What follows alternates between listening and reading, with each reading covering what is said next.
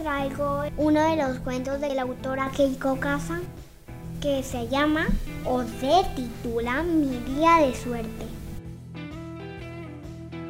Un día, un hambriento zorro se preparaba para cazar su cena. Mientras se limpiaba sus garras, lo sorprendió un golpe en la puerta. Toc, toc, toc. ¡Oye, conejo! gritó alguien desde afuera. ¿Estás en casa? ¿Conejo? pensó el zorro.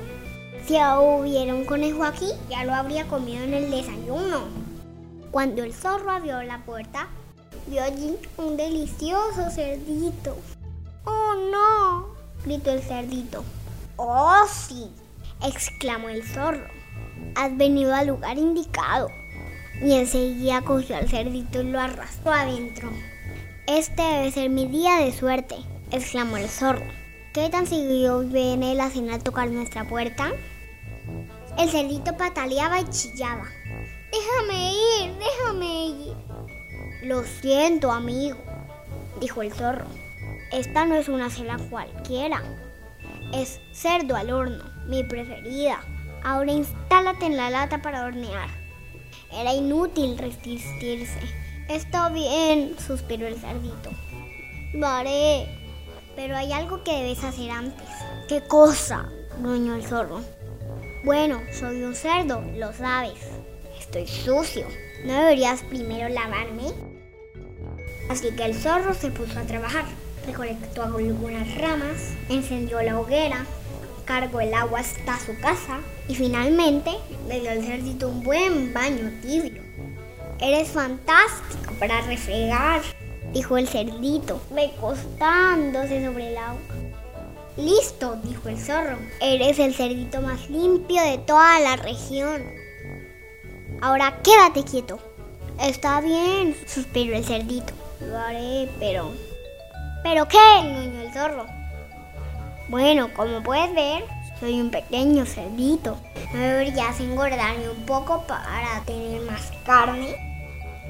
Es apenas una idea, señor zorro. Mm, se dijo el zorro a sí mismo. Ciertamente es bastante pequeño. Así que el zorro se puso a trabajar. Recogió unos tomates, preparó espaguetis, horneó galletas. Y finalmente le dio al cerdito una magnífica cena. Eres un cocinero fantástico, dijo el cerdito. Listo, dijo el zorro. Eres el cerdito más gordo de toda la región, dijo el zorro. Entonces entró al horno. Está bien, suspiró el cerdito. Lo haré, pero...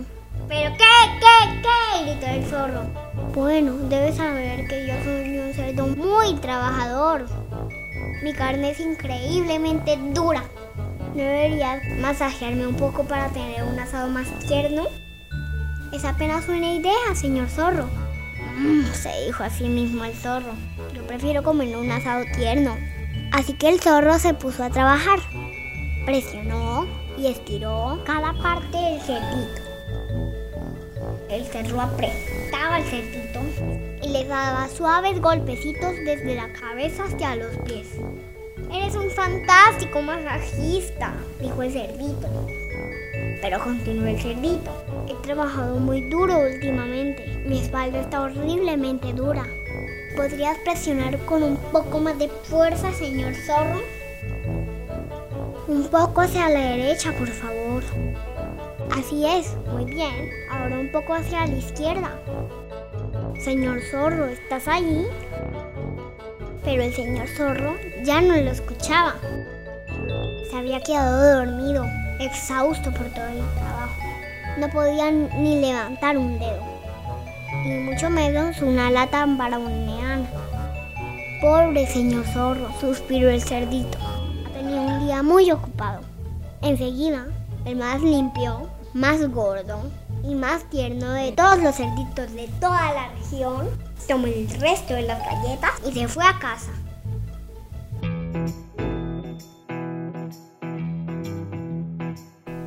¡Qué baño! ¡Qué cena!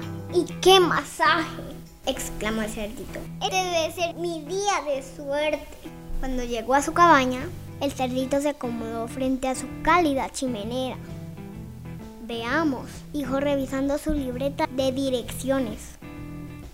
¿A quién visita después? Bueno amigos, este cuento ha llegado a su fin, pero pueden escuchar muchísimos más. Antes de irme quiero saludar a mi abuelita Gloria, a mi tío Jorge y Lina, a mi tía Carolina y a mi tía Jessica. Muchas gracias por escucharme. Muchísimos abrazos. Hasta pronto.